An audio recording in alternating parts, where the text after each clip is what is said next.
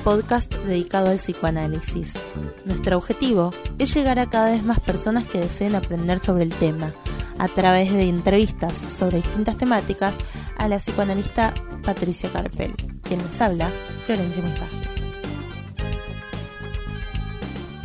Bueno, capítulo 11, todos somos locos, todos somos delirantes, dice Lacan. Eh, entonces en este capítulo vamos a hablar un poco sobre qué es ser loco, qué es ser delirante, quién es loco, quién es delirante, quién es normal, existe ser normal, existe esa diferencia. Eh, entonces quería empezar citando una frase que escribió Cortázar que dice así. Creo que todos tenemos un poco de esa bella locura que nos mantiene andando, cuando todo alrededor es insanamente cuerdo.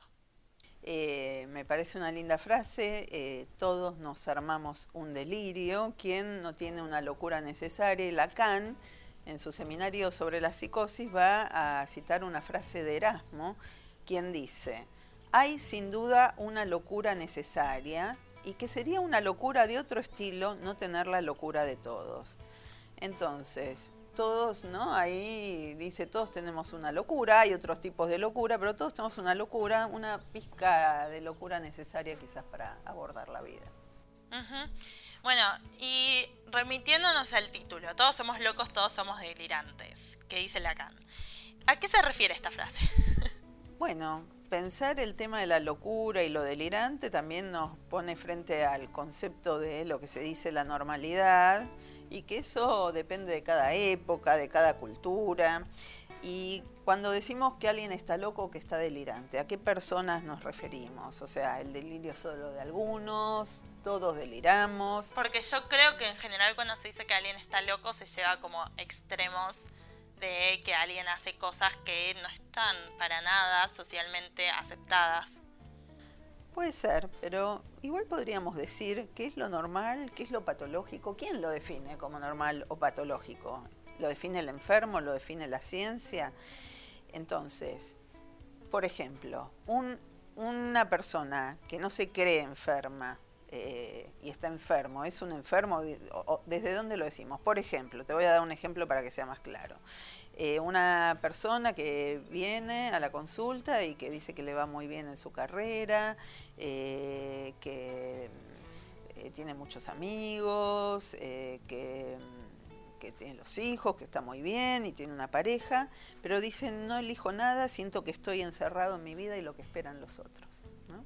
Entonces, desde él hay algo que le hace síntoma, que le hace malestar, que con lo cual no se siente bien. Nadie lo diría de afuera, ¿no? Porque pareciera que todo anda bien.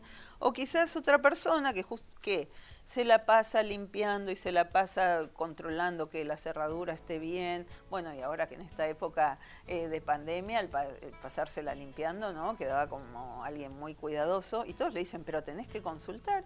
Y él está absolutamente como conforme con esto. Claro, la gente desde afuera diría, esta persona está loca, que limpia todo el día. Eh, y esa persona tal vez está muy tranquila con, con su limpieza. Claro, por eso. No le generaba malestar. No le generaba malestar. Entonces, ¿desde dónde se dice? Eh, Jacques Salam Miller eh, nos dice que la salud eh, de uno no es forzosamente la salud del otro, que no hay un universal de salud como verdad del cuerpo, ¿no? Como que y dice también que el hombre es un animal enfermo y en particular enfermo del pensamiento, porque en lo mental siempre hay algún desajuste. O sea, entonces el síntoma analítico, ¿no? los que tratamos los analistas, no tiene objetividad, está fundado en el malestar en el malestar del que consulta, en esa subjetividad, porque algo se le repite y le causa malestar, o porque está inhibido para hacer algo, o porque está angustiado. O bueno, habrá personas que son traídas y ahí se, verá si pueden, con lo que el otro considera un síntoma, eh, subjetivar que ahí hay algo también que, le hace síntoma. Hay una frase en el psicoanálisis que es que cada uno se inventa un truco para hacer con el agujero en lo real. Podría decirse que cada uno se arma su propia ficción eh, y en esa ficción se inventa un otro. Por ejemplo, estaba pensando en un ejemplo mío que tuve un sueño que después lo analicé en terapia, que eh, era yo preguntándole a una amiga si le molestaba algo que yo le había dicho. Y mi amiga me decía, no, Flor, no me molestó. Y yo le volvía a decir, dale, pero decime si te molestó. Y ella decía, no, no me molestó. Y yo le volvía a decir, decime si te molestó. Y ahí me terminaba diciendo, bueno, sí, me molestó. Entonces lo que aparecía ahí era como esa persona no le había molestado lo que yo había hecho. Y yo insistí tanto, me, me, fui a buscar a ese otro que me dijera si me molestó lo que me dijiste. Y yo finalmente dije, ves, al final sí, a todo el mundo, no sé, por ejemplo, a todo el mundo le molesta lo que digo. Entonces eh, se, se, veía ahí como yo estaba buscando a ese otro que me afirmara lo, la ficción que yo misma me había inventado. Bueno, muy interesante lo, lo, que decís, esto de cómo cada uno se fabrica un otro y hace consistir un otro. Eh, ahora quizás voy a eso, eh, quizás situar en relación a tu pregunta que ante el sinsentido cada uno se inventa un truco para llenar el agujero, ante la falta de sentido, la falta en ser, ante el misterio ¿no? de, de, la vida y la muerte. ¿no? Y tenemos una posición desde donde leemos la realidad eh, para interpretar la realidad de nuestra existencia. Por ejemplo, la religión da respuestas, pero la religión da respuestas más universales, ¿no? Eh, que algunos creyentes adoptarán, otros no. Entonces, ante la pregunta por el sexuado, por la vida, por la muerte, por lo que no hay una respuesta, ¿no? Cada uno se fabrica una respuesta y es una respuesta sostenida desde una posición inconsciente que a veces acarrea sufrimiento. Y voy a dar algún ejemplo, ¿no? Así como vos diste un ejemplo que, que también habla de eso. Las historias familiares inciden en las historias que cada uno de nosotros nos contamos a nosotros mismos, ¿no? Porque las respuestas que tenemos están ligadas a palabras que traumatizaron el cuerpo trauma no como algo grave, sino que la palabra choca ¿no? con el cuerpo y le da una marca de origen. ¿no? En... Sí, como decíamos en uno de los primeros capítulos de Somos cuerpos de palabras. Sí, sí, exactamente. Es el, un cuerpo como una caja de resonancia donde se producen ecos ¿no? de esos decires que hicieron marcas, algunos decires que fueron azarosos, por ejemplo, una persona que se preguntaba por qué todo en la vida tan apurado y no se daba tiempo, y había una marca ahí de que le habían dicho que ella ya nació apurada, que no la dejó llegar a la madre a la clínica, ¿no? Como de cierto azar a veces se arma marca, ¿no? Claro. Eh, o otra... ¿Cómo, ¿Cómo, tomó eso y fue dándole como un sentido a la vida en torno a, a eso que pasó? Así que podría haber tomado otra cosa y tomó eso tomó eso, ¿no? Ella es la apurada, se, se fabricó un ser con eso, un ser que la hace sufrir, porque muchas veces ese apuro no le permite detenerse para cuestiones que, ella, que son necesarias para ella. O otro paciente que decía, eh, yo, eh, que siempre tenía que salvar a personas de situaciones y él muchas veces quedaba metido en situaciones que no le gustaban y se, él ubicó algo, ¿no? Que en su familia había sido el que salvó al abuelo de la depresión. Cuando nació, el abuelo pudo salir de eso, ¿no? Y él quedó como el salvador. Claro.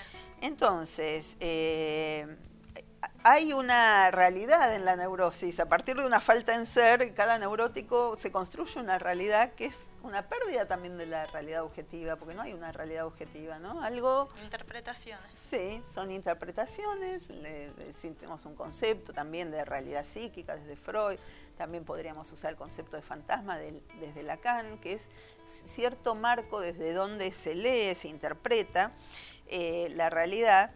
Voy a dar quizás un ejemplo un poquitín más extenso, si, si te parece, eh, donde un hombre comenta la siguiente marca de origen. Cuando nació, la madre esperaba una nena. Y según el relato de la madre se desilusionó mucho y lo que hizo, tenía un nombre preparado, por ejemplo Adriana, le sacó la eh, al nombre que preparó para una nena, porque ella esperaba una nena. Entonces en alguna ocasión recuerda a su madre diciéndole que eh, no va eh, a poder tener acceso a otras cosas que tuvieron sus hermanos, porque ya la familia no tenía dinero. Entonces él lee esto como que le sacaron la, que le sacaron el acceso a un colegio privado.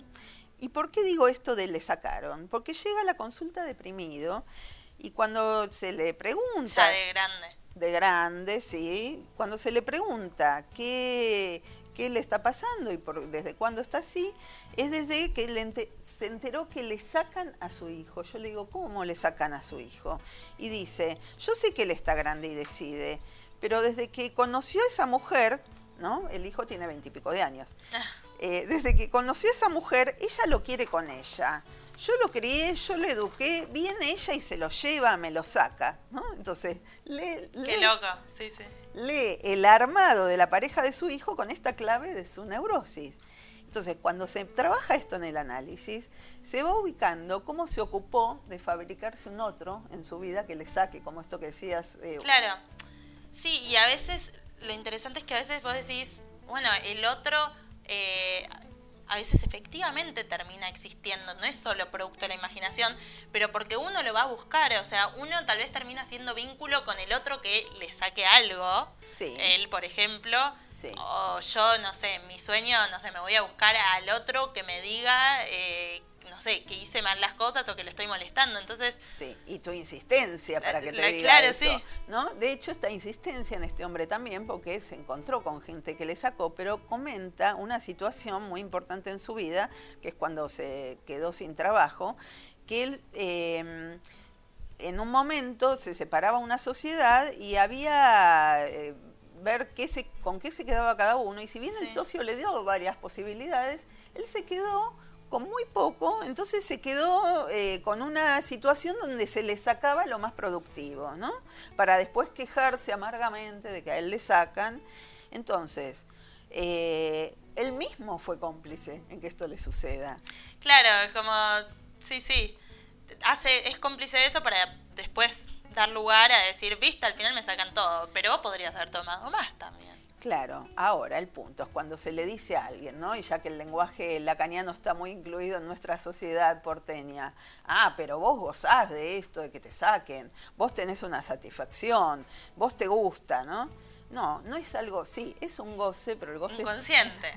Es, es inconsciente y no es que lo hace a propósito, con esa intención, ni para llamar la atención, ni para ir a quejarse, no, es una posición fantasmática que él la sufre, ¿no? Que él, así como la repite, la sufre.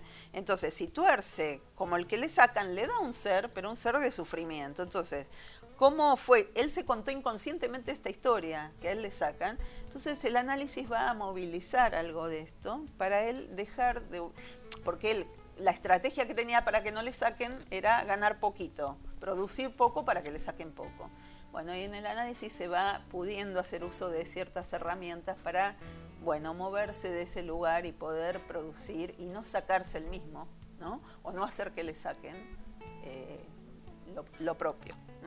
Entonces, eh, entonces se, se, ubica como pasa de ser víctima de me sacan a, bueno, él participa en ese armado. Sí, lo interesante también es pensar que, o sea, todo el mundo se va a hacer una historia, se va ante la falta de, no se sabe lo que va a pasar, uno se arma su propia ficción para, de alguna forma, generar una respuesta al, futuro impredecible y que eso va a pasar. El tema del problema es cuando esa, esa ficción que uno se arma hace sufrir. Genera sufrimiento. Claro, en algún punto genera sufrimiento porque uno queda atrapado en esas coordenadas de, de ser el salvador o de ser el que le sacan. Entonces el análisis moviliza algo de esto y la relación con este goce que hace mal, digamos. Sí. Hay algo que se hace mucho que es, por ejemplo, justificar cierta forma de ser de cada uno en torno a cómo fue criada esa persona. Por ejemplo, decir, eh, no sé, a mí me va bien en el amor y mal en los estudios porque cuando era chica mis papás me dijeron que em, yo era muy linda y a mi hermano le dijeron que era muy inteligente. Entonces cada uno se comió ese rol y quedamos así. Entonces es la culpa de mis papás. ¿Qué pasa con eso de eh, decir soy así porque mis papás me criaron así?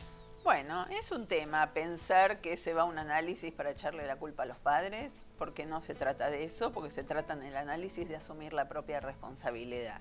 ¿Qué quiere decir? No es porque los padres hicieron todo perfecto, nadie lo va a decir, no es posible, no hay padres perfectos. O, perdón, incluso también podría ser porque vivimos en cierta sociedad que es de tal y tal forma, como factores externos, digamos. Bueno, digamos que sí, hay coordenadas externas, hay los padres que tocan con lo bueno y con lo malo, eh, es así, pero después está la responsabilidad del sujeto. Digamos, en el punto donde decimos que hay una insondable decisión del ser, que hay algo que ahí cada sujeto decide, eh, cuáles son las marcas, qué hace con esas marcas, con qué se queda de tantos decires familiares, por qué se eligió. Sí, yo a veces pienso en, qué cosas me acuerdo de cuando soy chica y digo, ah, ¿por qué me acuerdo de esto y de esto no? ¿Por qué me quedé justo con la parte que me decían determinada frase y no con otra? Bueno, esa es la posibilidad que da un análisis, hacer ese movimiento, ¿no? Entonces, no es decir, ah, ahora me doy cuenta que la culpa la tuvo mi papá. No, quizás esto de decir, bueno, ¿y yo por qué estoy tratando todo el tiempo de complacer y ser la inteligente? Y bueno, eh, eso es una decisión mía. Bueno, entonces moverse de ese lugar y asumir ¿no? Eh, la, la posición de decir, bueno, esto no lo quiero más para mí, quiero otra cosa. ¿No? Porque no es una determinación absoluta, son determinaciones. Sí, sí. Lo cual, digo, está bueno entender que obviamente el contexto, ya sea el contexto sea cómo te criaron tus padres o la sociedad patriarcal en la que te criaron, no, no, es innegable que eh, hicieron, eh, es innegable que de alguna forma hicieron a las personas que somos, pero también está bueno poder llevarlo también por otro lado al plano de lo singular, porque si te quedas solo con yo soy así porque eh, me criaron en una época machista, entonces no sé qué, ok, es verdad, pero a la vez yo no lo puedo transformar porque queda como, bueno, tengo que cambiar la sociedad entera. Por eso está bueno también ir como a lo singular a ver qué se puede hacer con eso. Claro, porque la determinación está, pero tiene sus límites y con las marcas hay algo de, de lo posible de reescribir ahí. Y de mover en relación a la propia historia, al propio presente, al propio futuro, qué de eso uno sigue eligiendo, qué no sigue eligiendo, ¿no? Entonces, esto, eh, entonces es responsabilizarse de lo propio. Entonces no es empezar para echarle la culpa a alguien, no, sino decir, bueno, ¿qué quiero yo con esto? Ni echarse la culpa a uno, ay, ¿por qué no me di cuenta antes? No, porque es seguir la misma vía de... no es cuestión de culpas, no es por ahí. No es por culpa, es por el lado de la responsabilidad, que es muy distinto. Bueno, y hay algo que se dice mucho, es que el humano es el único animal que se choca más de una vez con la misma piedra. ¿Por qué? Bueno, cuando hablábamos recién de la satisfacción, que es una satisfacción pulsional, ya sé que pulsión y fantasma son términos que introducimos ahora, quizás en otro capítulo podamos volver porque son muy complejos, pero algo se satisface en un síntoma, o sea, en lo que se repite y trae sufrimiento, hay también una satisfacción una satisfacción que no tiene que ver con bienestar, una satisfacción que es sufrimiento, es paradojal. ¿Mm? Ok, sí, sí. Entonces. Es como, no sé, pienso cuando, no sé, me pongo mal por algo y me doy cuenta que estoy dramatizando, entonces digo, bueno, pero un poquito me gusta dramatizar. Pero después cuando me doy cuenta digo, basta, o sea, sé que me está haciendo mal, me gusta un poquito, pero a la vez, sí. pará. Sí. Porque si no, bueno, eso quizás... Pero es difícil llegar al momento de decir, pará. Bueno, eso es un trabajo y estar advertidos de ese goce que hace mal, digamos, ¿no? Y decir, pará, ¿no? Y decir, hay otra cosa para hacer con esto, puedo hacer distinto, puedo no sumergirme en eso repetitivo, conocido, y es como ese automático hacia el cual cada uno va, ¿no? Entonces poder decir, bueno, no quiero esto, ¿qué puedo hacer con esto? Puedo hacer otra cosa. Entonces, en Es lo más incómodo hacer eso que es lo más incómodo, pero también uno puede ubicar en un momento que su propio síntoma lo incomoda, que no le deja movilidad, que lo deja siempre repitiendo lo mismo, que uno sabe siempre hacer lo mismo y uno sabe siempre ir a encontrar, por ejemplo, al que no le da bolilla, qué puntería, al que sabe siempre encontrar eso, qué puntería, ¿no? El ir a encontrar, bueno, cada no es solo casualidad. Eh, la casualidad opera una parte, otra parte opera la repetición que hace ir por lo mismo. Entonces, inconscientemente. Inconscientemente. Entonces, bueno, la posibilidad de decir no quiero eso y relacionarse de otra forma eh, con, o sea, Freud lo que va a decir es no, la, no padecer la miseria neurótica, sino solamente los problemas de la vida. ¿Qué quiere decir? Que después de un análisis, problemas en la vida va a haber, sí va a seguir habiendo.